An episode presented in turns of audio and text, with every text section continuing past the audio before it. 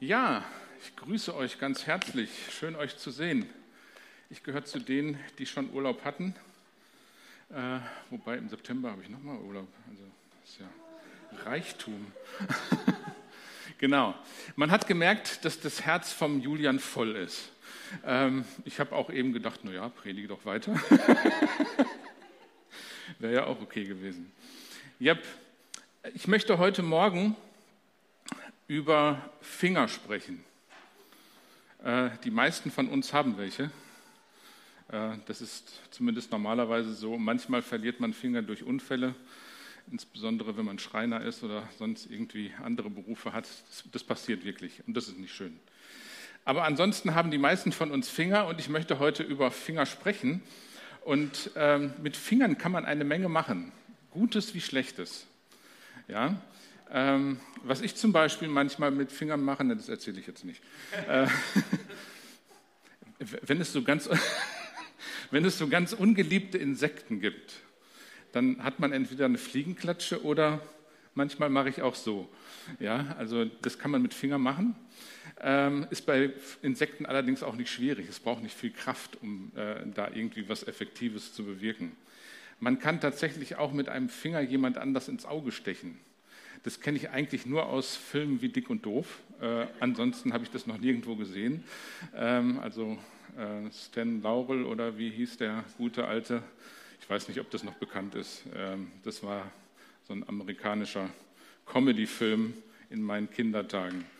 Äh, man kann mit dem Finger auf andere Leute zeigen. Ähm, entweder so richtig oder einfach auch nur haltungsmäßig. Man kann sogar ähm, den Befehlsknopf für eine Atombombe mit einem Finger zünden. Das geht.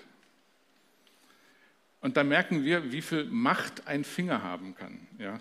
Man kann aber auch richtig schöne Sachen damit machen, zum Beispiel einen Pinsel in der Hand halten und ein schönes Bild malen.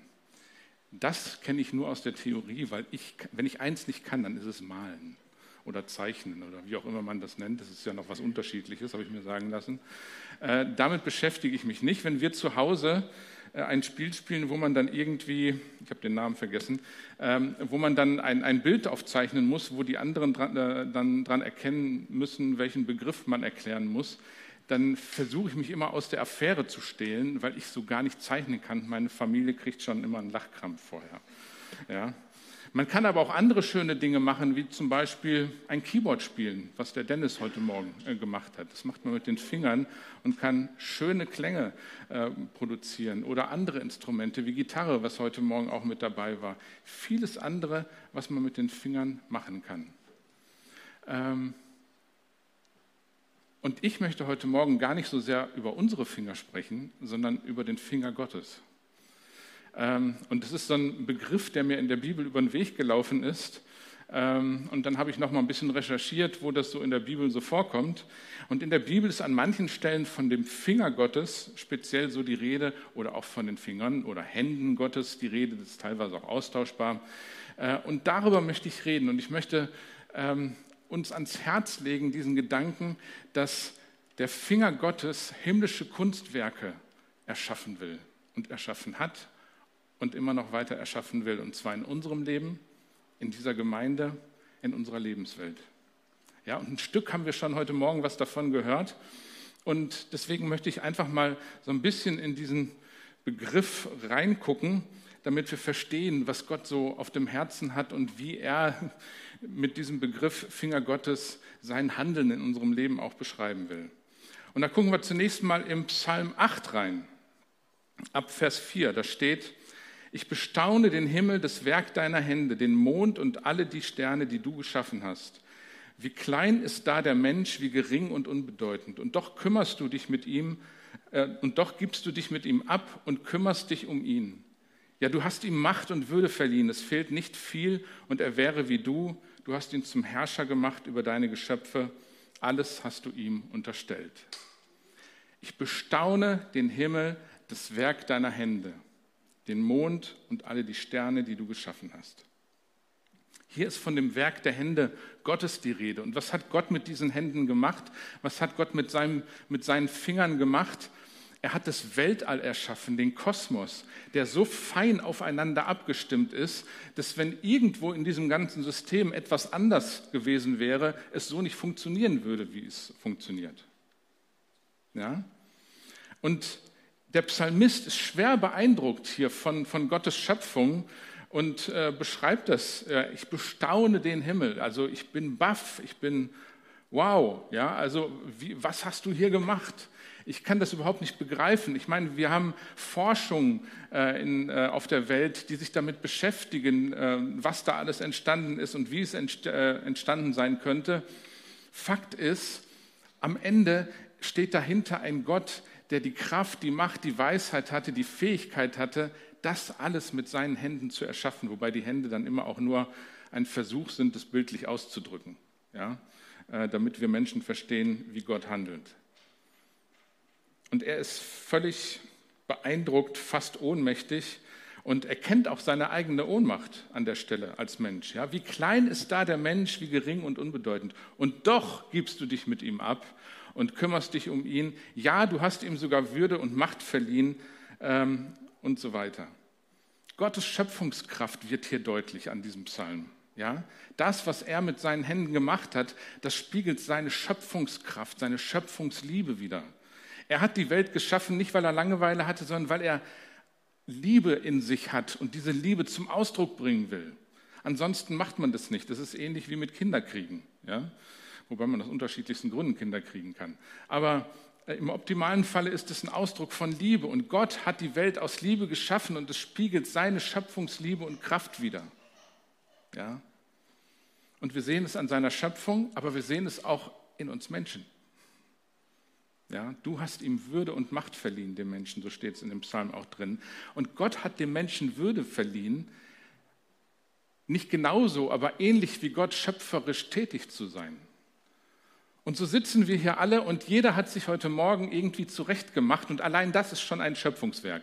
Ja, so wie ihr hier gerade sitzt, seid ihr ein Schöpfungswerk. Wie ihr angezogen seid, wie ihr euch die Haare gemacht habt und so, das ist schöpferische, das ist Kreativität. Ja. Ähm, Böse Zungen würden jetzt behaupten, die einen mehr, die anderen weniger vielleicht. ja.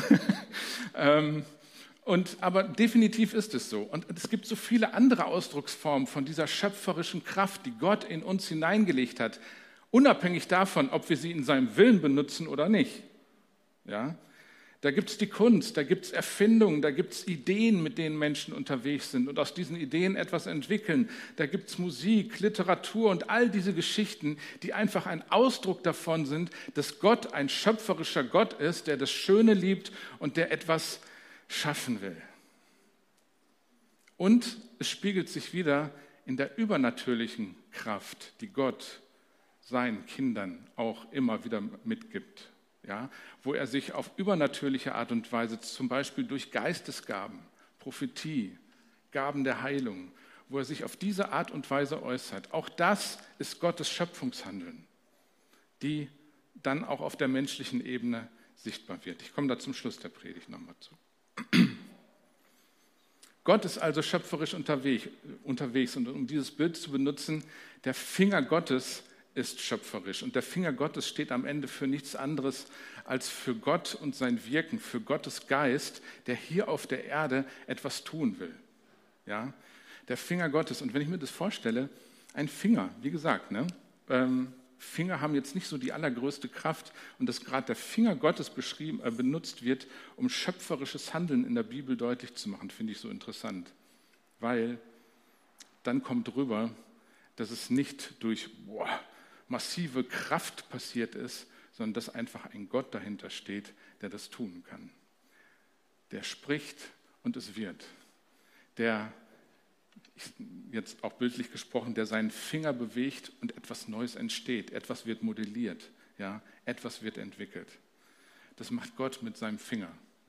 Mit diesen Fingern, mit denen man wirklich viel fürchterliches auch anstellen kann, äh, als wir als Menschen aber er macht etwas Gutes damit. Dann gibt es neben diesem schöpferischen Handeln gibt es einen Aspekt, den wir dann im zweiten Buch Mose finden, und zwar Kapitel 31, Vers 18.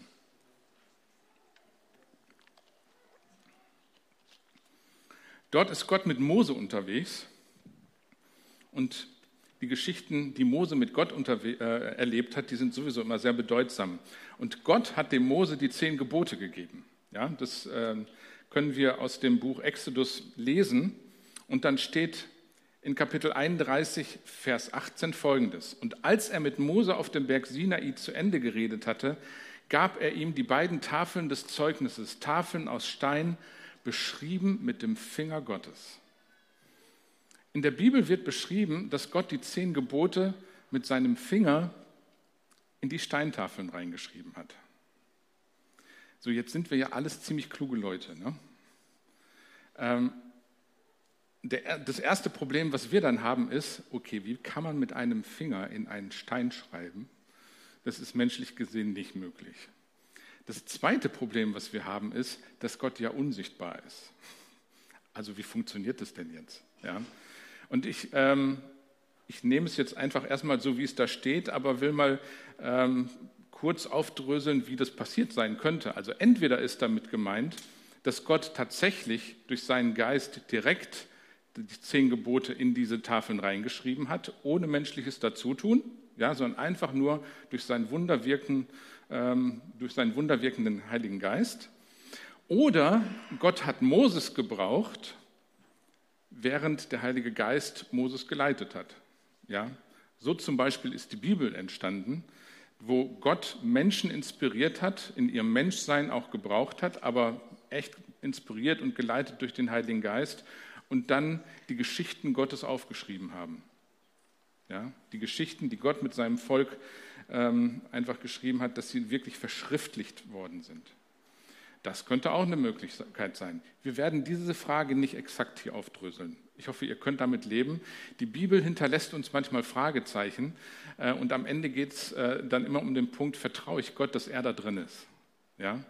Und am Ende ist es nicht so wichtig, ob er Mose gebraucht hat oder nicht oder ob er durch seinen Geist direkt da reingeschrieben hat. Fakt ist, durch Gottes Geist, durch seinen Finger sind die zehn Gebote äh, dahin gekommen, wo sie dann standen. Und es war Gottes Wille und es war Gottes Wesen, es waren Gottes Gedanken, die da äh, auf diesen Steintafeln niedergeschrieben worden sind. Und diesen Gedanken, dass Gott es mit seinem Finger gemacht hat, hat, hat was sehr Persönliches. Ich meine, Steine sind einfach nur kalt. Die leben nicht. Aber ein Finger, da ist Leben drin. Und dass Gott sein Leben auf etwas Lebloses legt, berührt und dem einen, einen ewigen Inhalt gibt, das finde ich ist echt Hammer. Ja? Und so stehen nun die zehn Gebote auf diesen Tafeln, weil der Finger Gottes sie beschrieben hat. Weil aber die Menschen nicht in der Lage waren, die zehn Gebote zu äh, halten, vielleicht kurze Frage, hat jemand es geschafft in seinem Leben, alle zehn Gebote komplett zu halten? So. Ihr seid echt ehrlich, danke. noch nicht, irgendjemand hat noch nicht gesagt. Okay, sehr cool. Ähm, Fakt ist, wir haben es nicht gepackt als Menschen. Ja? Weder vor Jesus noch nach Jesus. Wir schaffen es nicht, aus uns heraus die zehn Gebote komplett zu halten. Und deswegen gibt es im Jeremia-Buch, das ist ein Prophet im Alten Testament, da gibt es eine, ein Vers, der beschreibt, was Gott in einem weiteren Schritt dann gemacht hat. Und da steht drin, dass er nicht nur auf Steintafeln irgendwas geschrieben hat, sondern dass er noch ein Stück weiter geht. Und da steht in Kapitel 31 im Buch Jeremia, Vers 33 folgendes. Das ist der Bund, den ich mit dem Haus Israel nach jenen Tagen schließen werde, spricht der Herr. Ich will mein Gesetz in ihr Innerstes hineinlegen und es auf ihre Herzen schreiben. Und ich will ihr Gott sein und sie sollen mein Volk sein. Gott wusste von Anfang an, dass Steintafeln nicht ausreichen. Das war ihm bewusst aber es war Teil seiner Geschichte mit seinem Volk, weil es auch Gottes Ansinn immer ist, dass Menschen selbst erkennen, wo ihre Schwächen sind.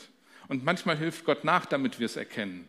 Und insofern war das ein Teil des ganzen Prozesses. Aber dann kam die Verheißung und die hat sich in Jesus erfüllt und dann auch in dem Wirken des Heiligen Geistes, wo er sagt, ich will mein Gesetz in ihr Innerstes schreiben, weil es reicht nicht, dass es von außen in sie hineinkommt oder auswendig gelernt ist, sondern ich will meine Gedanken, mein Wesen, meinen Willen, meine Gebote auf ihr Herz schreiben. Da kommt der Finger Gottes wieder mit ins Spiel.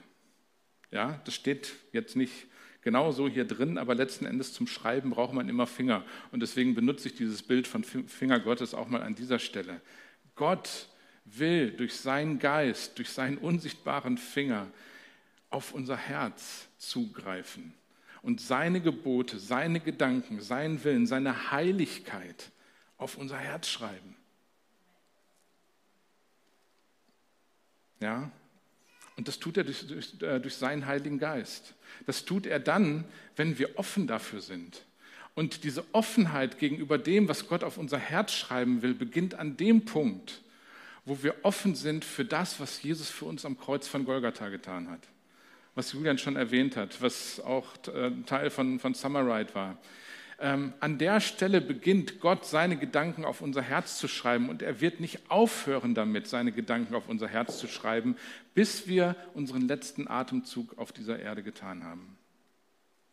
Gott schreibt auf unser Herz mit seinem unsichtbaren Finger durch den Heiligen Geist. Und die Frage an uns ist, ob wir das wollen, ob wir das zulassen. Ja, sein Ziel ist, weil wir uns alleine nicht verändern können, dass er uns verändern kann, indem er durch seinen sanften Finger, aber mit starker Wirkung seine Gedanken in dein Herz hineinschreiben kann. Versuch dir das einfach mal irgendwie vorzustellen, ja, wie das gehen kann. Wie viel Anstrengung braucht es von dir, damit jemand etwas auf deine Stirn schreibt? Nur mal als Beispiel. Wie viel Anstrengung braucht es von dir? Die einzige Anstrengung, die es braucht, ist, ruhig zu halten. Wie viel Anstrengung, schwer, genau, wie viel Anstrengung braucht es, damit Gott seine Gedanken auf unser Herz schreiben kann? Was ist unsererseits dazu nötig? Stillhalten, ihn machen lassen und ganz bewusst wahrnehmen, was Gott durch sein Wort in unser Leben spricht, was er während wir sein Wort lesen, während wir darüber nachdenken, während wir uns damit auseinandersetzen, während wir damit beten, während wir darüber stille werden, er das auf unser Herz schreibt. Das sind die Prozesse, die Gott mit seinem Finger, Gott mit seinem Finger in unserem Herzen durchgehen will, wenn wir es zulassen. Und dann, wenn Gott damit unterwegs ist, dann passiert auch das, was wir im Lukas-Evangelium lesen, und das war die Stelle, durch die ich überhaupt draufgekommen bin. Im Lukas-Evangelium Kapitel 11 steht nämlich folgendes, Vers 20. Da ist Jesus gerade unterwegs mit Befreiungsdienst, wie man das so schön sagt. Und ähm, es gibt einige der dabei stehenden Schriftgelehrten, die das gar nicht so toll finden, was der da macht. Und werfen ihm sogar vor, es durch den Belzebul, also durch eine böse Macht zu tun, als Zauberei sozusagen, dass er Menschen davon befreit. Und, und Jesus gibt da ein paar Statements, unter anderem dieses hier. Wenn ich aber die Dämonen durch den Finger Gottes austreibe, so ist ja das Reich Gottes zu euch gekommen. Was er hier beschreibt, ist eigentlich eine Art von geistlichem Kampf. Ja, er redet davon, dass es unheilvolle Mächte, dass es gottfeindliche und lebensfeindliche Mächte gibt, die Menschen klein machen, die Menschen unfrei machen, die Menschen kaputt machen. Ja, das hat auch was mit Sünde zu tun, aber es hat auch was damit zu tun, dass es darüber hinaus unsichtbare Mächte gibt, die an den Menschen zehren. Das passt in unser heutiges materialistisches Weltbild nicht so ganz rein. Äh, Fakt ist, es gibt viele Kulturen, in denen das normal ist, sowas anzunehmen. Und Fakt ist, ich persönlich glaube, dass es das gibt, genauso wie es einen unsichtbaren Gott gibt. Aber ich glaube, dass dieser unsichtbare Gott stärker ist als diese gottfeindlichen Mächte, die Menschen kaputt machen und klein halten und was weiß ich auch immer machen. Und, und wo, wo Lüge einfach der Inhalt ist und Unfreiheit. Und es war der Auftrag von Jesus, gegen diese gottfeindlichen Mächte anzugehen, damit Menschen frei werden, damit Menschen wiederhergestellt werden können und sich wieder in das Ebenbild Gottes zurückverwandelt werden. Und das ist eben Gottes schöpferische Kraft. Er schafft himmlische Kunstwerke. Ja? Er lässt die Sachen nicht einfach so, wie, wir sind, äh, wie sie sind. Und das hat Jesus hier gemacht. Er hat jemand befreit und erklärt es dann, was er tut. Ja? Durch den Finger Gottes schnipst er die gottfeindlichen Mächte weg. So wie ich ein kleines Insekt, was mich nervt, von A nach B befördere. So hat Jesus Befreiungsdienst gemacht. Weil er von Gott die Autorität hatte, weil Gott einfach stärker ist als das, was gegen Gott kämpft, was das Leben kaputt macht, was unser Leben kaputt macht. Der Finger Gottes will in unserer Welt Dinge erneuern, Menschen erneuern. Er will frei machen. Er will Türen aufmachen, die in unserem Herzen verschlossen sind. Und das macht er durch seinen Finger, durch seinen Heiligen Geist. Gottes Finger will in unserer Lebensrealität ein himmlisches Kunstwerk schaffen. Davon bin ich überzeugt. Und ich hoffe, dass ich da so ein bisschen von rüberbringen kann und euch ähm, das irgendwie vor Augen malen kann. Ja? Es klingt ein bisschen fett aufgetragen, wenn man das so formuliert. Das ist mir schon bewusst, ja. Himmlische Kunstwerke, meine Güte, ging es vielleicht noch ein bisschen dicker. Ähm, aber das ist für mich ein Bild, womit ich was anfangen kann, weil Gott, wenn er etwas schafft, es gut macht, weil er etwas Gutes im Sinn hat. Das Ding ist, dass Gott, wenn er uns verändert, nicht in einem Moment alles komplett verändert, sondern das sind Prozesse in unserem Leben. Ja? Und manche Prozesse brauchen viel Zeit. Manche Dinge gehen ganz schnell. Aber Gott hat auf dem Schirm, dass er himmlische Kunstwerke in unserem Leben schafft. Und Gott hat aus nichts etwas Wunderbares geschaffen. Ja? Bevor die Welt da war, gab es die nicht. Das war jetzt so ziemlich einfach, ne? Äh, muss man keinen philosophischen Satz draus stricken. Ähm, er hat aus nichts all das gemacht. Also ist Gott in der Lage, das zu tun. Er hat Jesus von den Toten auferweckt. Auch das ist ein Ausdruck dieser Kraft, die Gott hat und mit der er in uns diese himmlischen Kunstwerke schaffen will. Glaube ich das in meinem Herzen, dass er in meinem Leben ein himmlisches Kunstwerk schaffen will? Glaube ich das für mich? Glaube ich das für meine Familie? Glaube ich das für irgendjemand anders, den ich so begegne? Und die Frage, wenn ich sie so stelle, die stelle ich mir tatsächlich auch selber. Ja, weil manchmal merke ich, nee, habe ich echt keine Sicht für, dass Gott da irgendwas machen kann. Das passiert. Ja. Ähm, aber das ist letzten Endes das, was Gott auf dem Schirm hat. Das Bild, das Gott eigentlich von uns Menschen hat, das Bild und die Schöpfung, die Gott geschaffen hat, die wurde durch die Sünde zerstört. Und das merken wir in unserem Leben, das merken wir überall da, wo wir unterwegs sind. Aber er will dieses Bild restaurieren, er will es neu machen, er will neue Farben da reinmalen, er will das in uns verwirklichen, was er auf dem Herzen hat. Und deswegen einfach nochmal diese drei, äh, drei Statements. Gott will unser persönliches Leben zu einem himmlischen Kunstwerk machen. Gott will die Gemeinde zu einem himmlischen Kunstwerk machen. Gott will unsere Lebenswelt um uns herum immer mehr zu einem himmlischen Kunstwerk machen. Und wir werden es, bevor Jesus wiederkommt, nie 100 Prozent erleben. Aber zu dem Zeitpunkt, wo Jesus dann irgendwann wiederkommt und wann immer es auch sein wird, ich betätige mich nicht an irgendwelchen zeitlichen Prognosen, ähm, dann wird es vollkommen werden. Aber bis dahin lohnt es sich, Gebet und Zeit da rein zu investieren, Gott sein Ding machen zu lassen, Gott einfach zu erlauben, himmlische Kunstwerke zu schaffen. Und an der Stelle zum Schluss Vier Fragen. In welchen Lebensbereichen hat der Finger Gottes in der Vergangenheit durch dich schon etwas Schönes gemalt? Wo hat Gott dich zu einem Segen gemacht, wo etwas Schönes daraus entstanden ist, wo ein Stück von diesem himmlischen Kunstwerk von dir mitgemalt worden ist? Du bist nicht dafür zuständig, das komplette Kunstwerk zu schaffen. Das ist Gottes Job. Aber du kannst ein Teil davon sein. Ja? Und mach dir mal darüber Gedanken, wo du in der Vergangenheit ein Teil davon gewesen bist und gemerkt hast, hey, das hat Sinn gebracht. Ja, da war Bedeutung drin.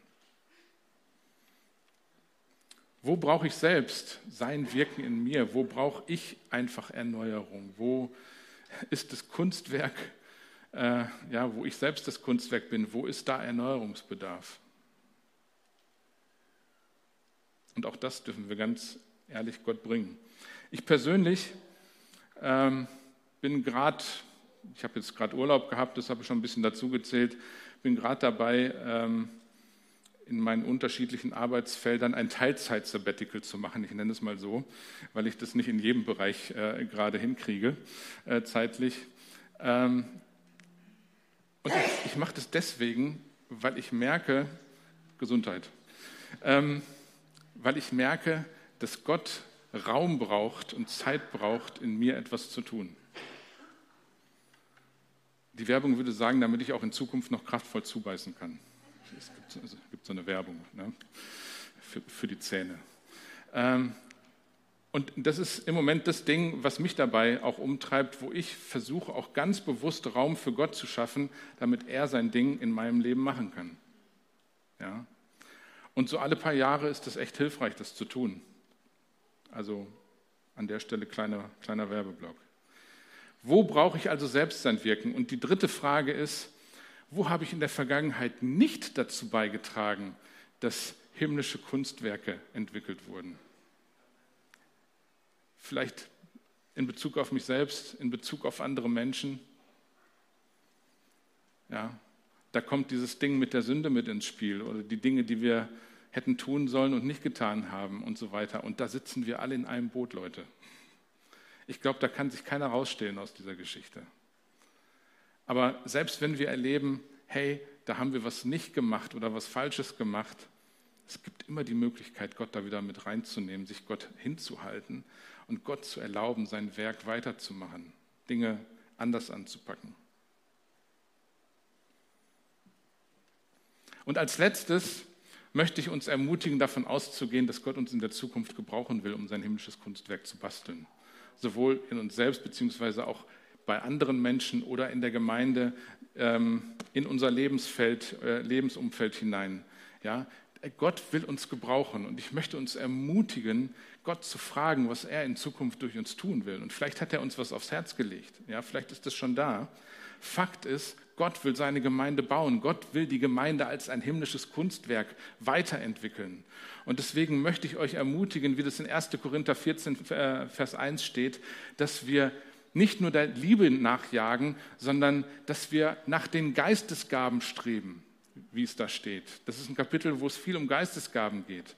Gott will durch seine übernatürliche Kraft und durch sein übernatürliches Wissen in unserem Leben wirken und einander helfen, in das Kunstwerk verwandelt zu werden, was Gott sich gedacht hat. Aber dafür braucht es diese Geistesgaben. Dafür braucht es uns als Christen. Dafür braucht es uns als Kinder Gottes, dass wir einander helfen, in dieses Kunstwerk verwandelt zu werden.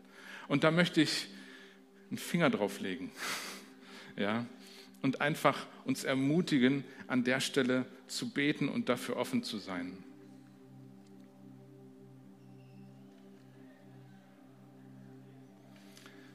Gott ist immer noch der Töpfer. Und wir sind immer noch der Ton. Und Gott will mit seinen weisen, seinen sanften, auch starken Händen, mit seinen Fingern diesen Ton formen. Und ich möchte uns einfach fragen, sind wir in unserem Herzen ähm, weich genug, dass er das tun kann? Sind wir formbar? nicht durch alles und jedes, sondern sind wir formbar für Gott. Kann er sein Ding in unserem Herzen machen. Es gibt so vieles, was an unserem Leben rumrüttelt und rumformt und, und machen will und bestimmen will. Die Frage ist, sind wir ein Ton in der Hand des Töpfers, also sprich von Gott. Seine Töpferwerkstatt ist nicht geschlossen, sie ist offen. Und ich möchte uns ermutigen, da immer wieder dran zu sein und ihm die Gelegenheit zu geben, uns wie, wie Ton zu formen. Lass uns das nächste Lied auch einfach nutzen, da in Gottes Gegenwart mit reinzukommen und ähm, ja, seine, sein Handeln an uns einfach zuzulassen und möchte noch beten.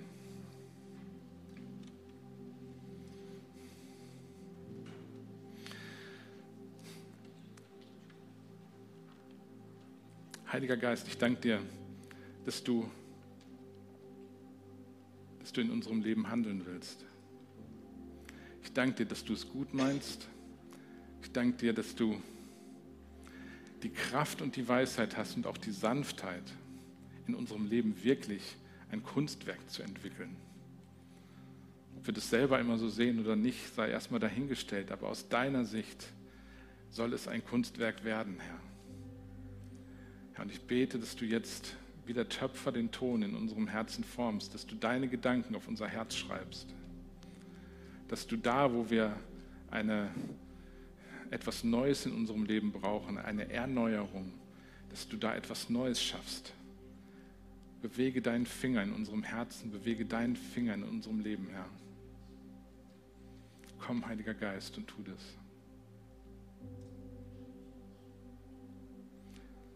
Ein Gedanke noch dazu. Es stand in Psalm 8, dass Gott uns Würde gegeben hat. Und die Würde drückt sich auch darin aus, dass wir Ja oder Nein sagen dürfen. Gott wird sein Kunstwerk in uns nicht schaffen oder seine Hand nicht anlegen, an uns anlegen, wenn wir das nicht wollen. Er wird immer darum werben. Er wird alles dafür tun, dass wir dafür offen werden. Aber wirklich verändern kann er uns erst, wenn wir ihm ein Ja dazu geben. Das ist die Würde, die er uns geschenkt hat, die wir so oder so nutzen können. Und ich lade euch ein, Gott ein Ja zu geben für sein Wirken in uns. Amen.